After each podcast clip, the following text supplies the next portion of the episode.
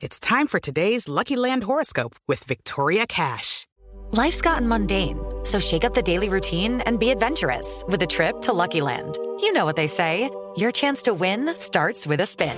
So go to LuckyLandSlots.com to play over 100 social casino-style games for free for your chance to redeem some serious prizes. Get lucky today at LuckyLandSlots.com. Available to players in the U.S., excluding Washington and Michigan. No purchase necessary. VGW Group. Void where prohibited by law. 18 plus. Terms and conditions apply.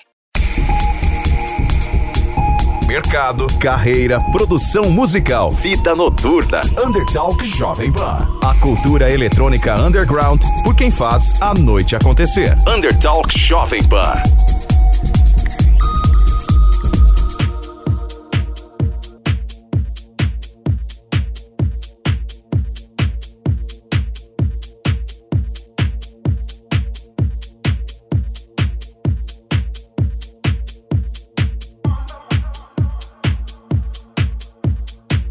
É isso aí, tá começando mais uma edição do Undertalk, o podcast da Jovem Pan sobre o universo eletrônico underground.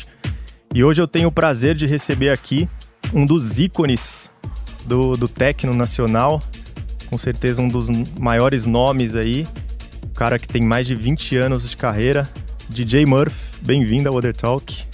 Olá, Roger, boa noite a todos os ouvintes. E, cara, prazer enorme estar aqui. Muito obrigado pelo convite. Tamo junto. É isso aí, encantadíssimo de estar aqui com vocês.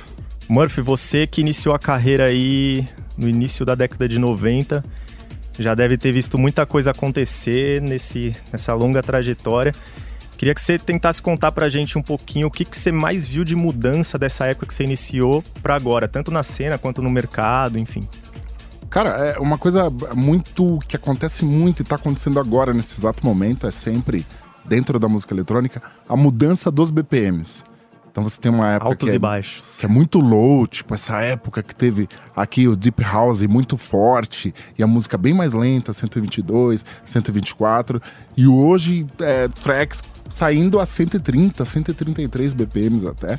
Artistas como Amelie Lenz, como Nina Kravis, como I Hate Models, como, cara, vários outros que têm tocado super rápido. Então a gente tá nessa era agora dos BPMs mais altos. Inclusive amigos que tocam Tech House. Na semana passada eles comentando, cara, tem Tech House saindo a 130 BPMs. 130 tá BPMs. rápido pra caramba, porque eles não estão acostumados com tocar uma música 125, 130, é, 126 e agora tá saindo tudo 130, 131.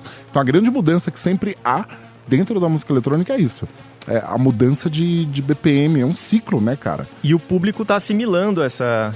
Assimila. Essa música muito mais rápida, né? Porque Assimila. a princípio parece que assusta um pouco, mas Sim. a galera tem assimilado, né? Sim, no começo é impactante pra caramba, porque você tá acostumado a escutar um estilo de som que ele é mais lento e de repente tá tudo muito mais rápido. Porém, também, é, como o, o público, existem estudos que dizem que o público da música eletrônica ele se recicla a cada 4 ou 5 anos. 4 ou 5 anos. É, 4 ou 5 anos. Não 100%, mas pelo menos uns 70, 75% desse público recicla. As pessoas casam, as pessoas mudam de cidade, as pessoas, sei lá, têm um emprego mais sério, não conseguem mais sair. Então vem chegando as novas gerações.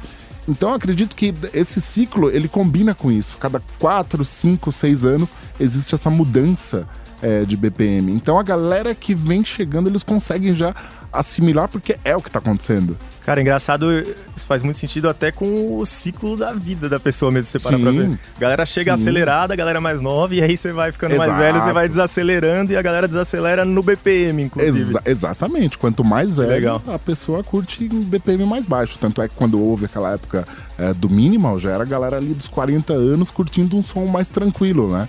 Então é, é, normal. Quanto mais jovem, mais acelerado. E quanto mais velhinho vai ficando ali, o BPM também baixa. Então não é bem as pessoas que acompanham a música, a música acompanha as pessoas, né? Exato. Talvez seja isso. Também, também. Cara, uma outra coisa que eu, eu imagino, você vai poder me dizer melhor, que tenha mudado muito dessa época que você começou para hoje, você pegou uma época muito forte de clube você teve residência no Lavier, no Manga Rosa, enfim, você tinha inúmeras opções em São Paulo de clubes. Hoje você tem muito menos, são poucos. Para não dizer um, se você pensar na The Edge, que é a que se mantém firme e forte ali. É, isso é uma coisa que que mudou assim para vocês artistas, tipo a era clube, hoje a era quase nenhum clube com festas pipocando. Como é que funciona isso para vocês, para o artista, essa mudança no cenário aí? É, sim, se a gente falar ali do final dos anos 80 até 2004, 2005, a quantidade de clubes é, em São Paulo era enorme. Eram muitos clubes. Devia ter O mais de Avier, 10, né? é, O The Edge já existia, Clube A Louca, tinha o Manga Rosa, que você citou, e vários outros menores. Ah, tinha o Clash Club também. E a diferença dessa época é que hoje nós temos o The Edge, é, o 8 Bits, 8 bits, que, que é relativamente novo, né? sim, novo, o Jerome, que é um clube é, menor, é, toca mais house e tal, tech house, e praticamente só. Porém, o número de festas é muito maior. Muito maior. Então, naquela época, nós tínhamos muitos clubes e poucas festas. Nós tínhamos SP Groove, eh, circuito, tô falando assim, festas de grande porte, tá? Que, porque também existiam festas menores, mas As que mais relevantes. tinham... Isso, exato. E hoje, cara, você tem muita festa. Tem muita festa. Então, por exemplo, elas substituem talvez o lugar do clube, Do clube. porque cada semana tem uma delas. Ou tem Caps Lock, ou tem ODD, ou tem Tança, Dança, ou Mamba Negra, ou uma festa de rua mesmo na Paulista. E é, essas festas conseguem atrair esse, esse público que seria o público dos clubes. Porém, é, claro, se existirem mais clubes também, para suprir a demanda é muito melhor. Muito melhor, com certeza. Pro artista é gostoso se apresentar em clube, né? É um, Sim, é eu uma gosto demais. atmosfera mais intimista, né? O público tá perto ali, a pista tá, tá Sim, do com lado. certeza. E, mas a nível de, de mercado pro artista, então não mudou muita coisa, porque basicamente substituiu o que era clube hoje se tornou festa, não impacta na agenda de vocês, continuam se apresentando Sim. com a mesma frequência. Sim, com a mesma intensidade. Porque isso é uma característica nos dias de hoje de São Paulo. Porque quando eu saio de São Paulo para tocar, eu toco muito fora do estado também, aqui dentro do Brasil.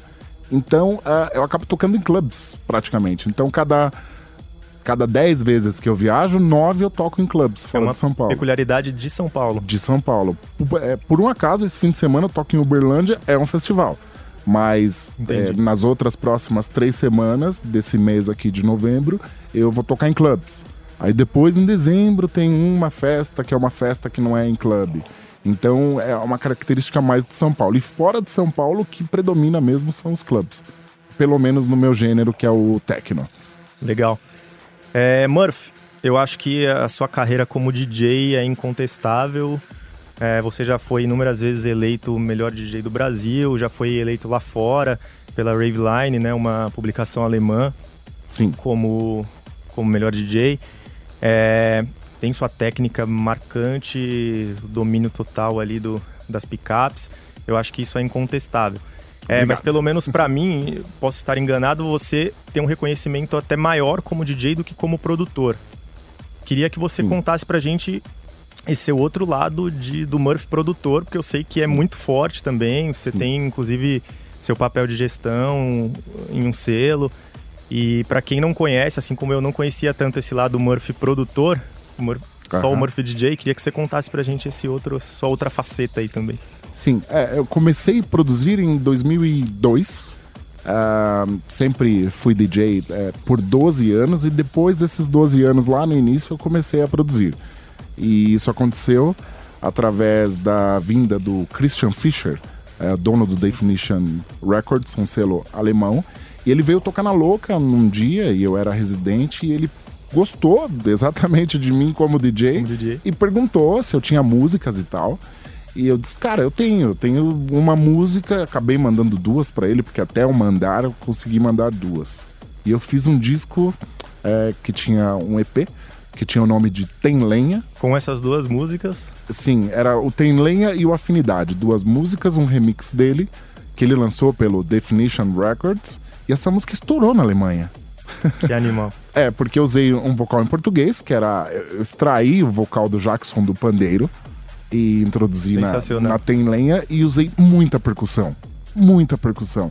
E é um som que agradou Pra muito. eles, isso- É, cara, porque o techno ele sempre teve essa característica mais reta. Depois que ele ficou bastante percussivo. Então, naquela época, fui um dos primeiros caras a, a colocar isso e a gente chamava de techno macumba. É engraçado. Por era- conta do groove, É da percussão. Exatamente, por tanta, por tanta percussão que tinha na, na música. E a partir dali, eu comecei a fazer música com o Christian Fischer. Ele me lançou e daí eu, cara, passei uma temporada longa na Alemanha e a gente fez muitos lançamentos pelo Definition, pelo Masters of Disaster. A gente lançou no Naked Lunch, que é um dos maiores selos de techno ainda hoje. É, lançamos pelo Fine Audio. E depois eu comecei a fazer música sozinho, só eu, depois desse período. Voltando pro Brasil, Sim, voltando pro Brasil. E depois, cara, é, eu passei um tempo sem produzir. Até que eu retornei, agora, há uns três anos atrás, a fazer música com o meu parceiraço, o Spuri.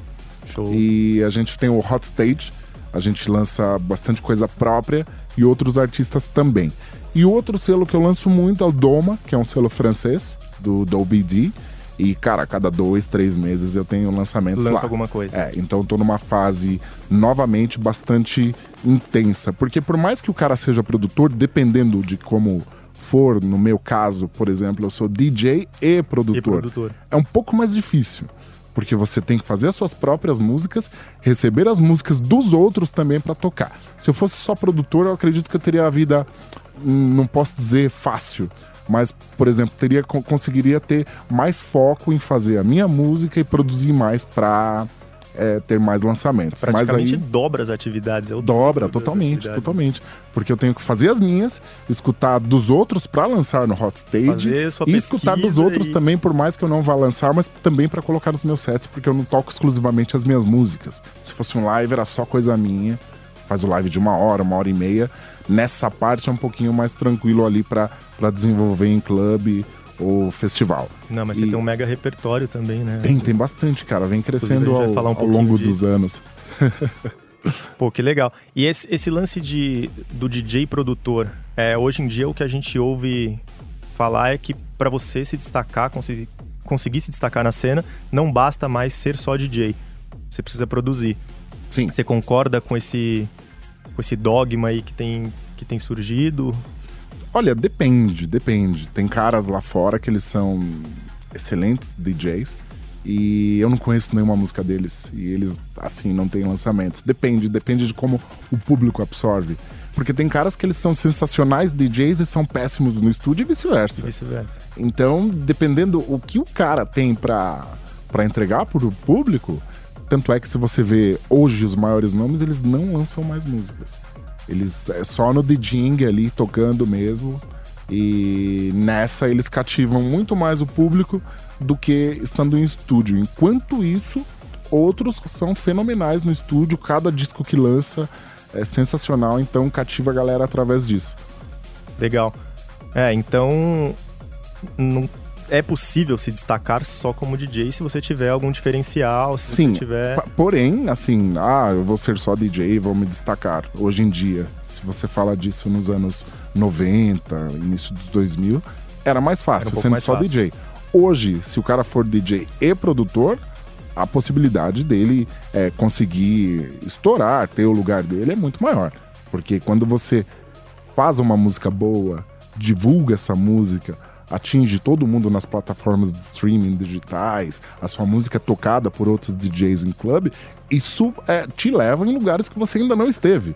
É, o advento de da forma- internet Exato, acaba trazendo um pouco disso, né? com certeza. Mais viabilidade para você se destacar através das suas produções por conta de todos os canais que você tem para distribuir Com seu certeza. trabalho, né? É, e hoje o alcance ele é muito maior, porque antes você fazia um set e jogava esse set em algum lugar na internet. Você não tinha essa quantidade enorme de plataformas que existem hoje. E, cara, era Esperava que alguém te descobrisse. Exato, era tentar a sorte. E hoje não, cara. Hoje é muito mais fácil ter uma gravadora. Hoje é muito mais fácil distribuir a sua música. Porém, aí depois você depende da, da aceitação, que alguém goste, que alguém. Ou vem cá que eu vou te levar porque sua música é ótima. E do público começar a comentar porque curtiu a música e tal.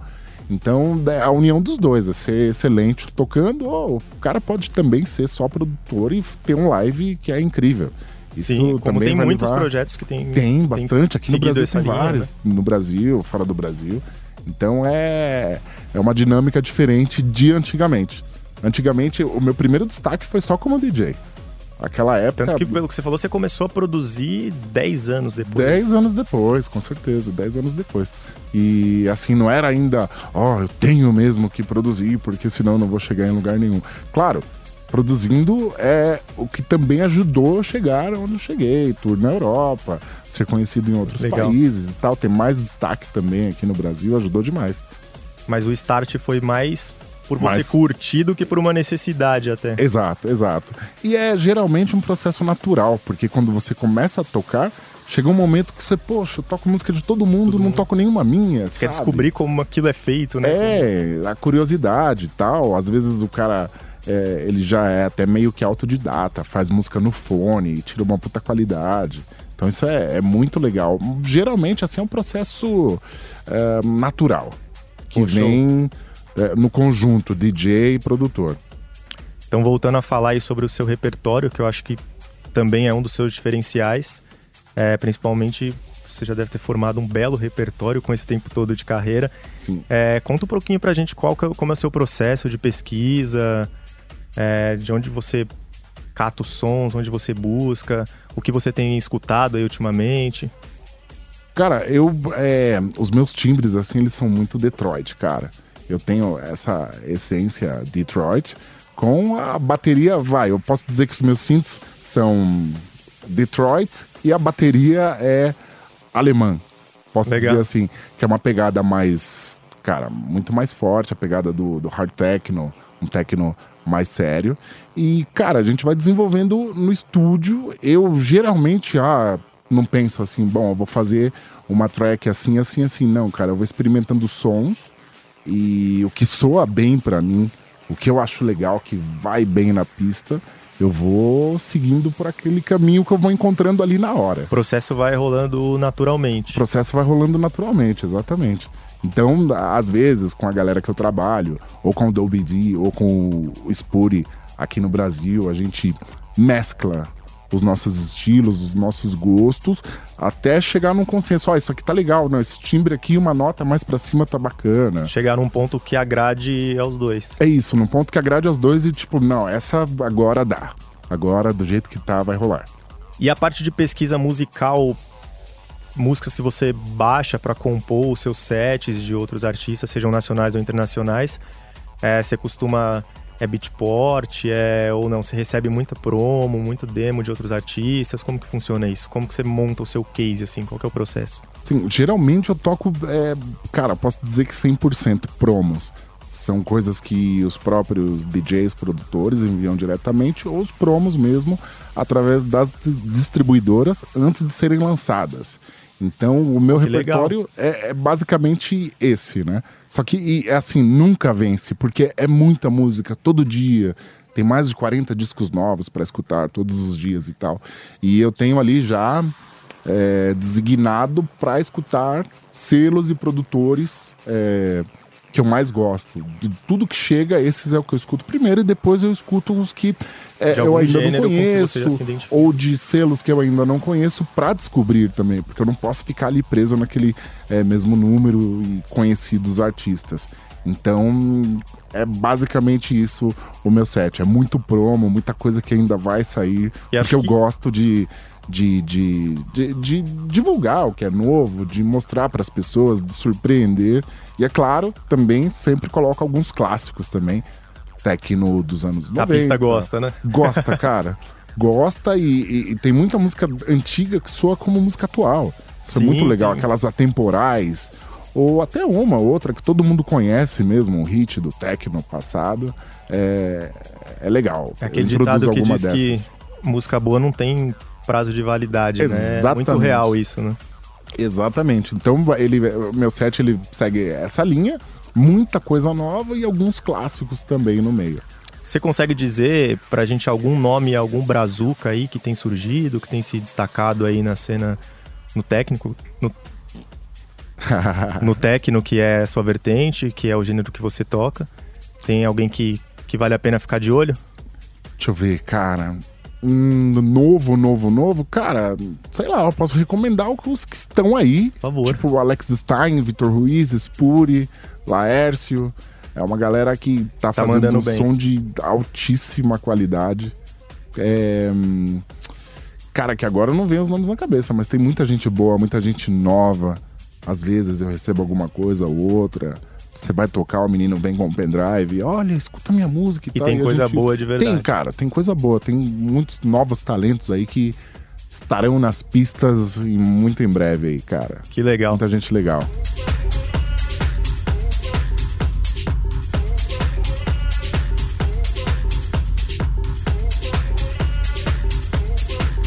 Bom, estamos chegando ao fim de mais uma edição do Undertalk. Queria te agradecer novamente. É, fala aí pra gente suas redes, onde a galera te encontra, onde a gente consegue buscar o trabalho do Murphy. Bom, a galera me encontra no Instagram, que é DJ Murphy BR. Show. É, minha página no Facebook, DJ Murphy. SoundCloud é tudo DJ Murphy. Twitter, Instagram, Facebook, SoundCloud, DJ Murphy. Mixcloud. É Isso, isso. O cara é Muito único, fácil. né? Só ele vai aparecer, não tem jeito. Muito fácil de encontrar lá. Bom, brigadão. Fazer meu jabazinho aqui costumeiro. Quem quiser me encontrar também, Costa Oficial no Instagram e Costa Oficial no SoundCloud, soundcloud.com barra Costa Oficial. É, esse setzão que vocês ouviram aí de background vai estar disponível nas plataformas de streaming junto com o nosso podcast. E é isso, Murphy, abração, obrigado, até a próxima, valeu! Muito obrigado, foi um prazer. Até a próxima.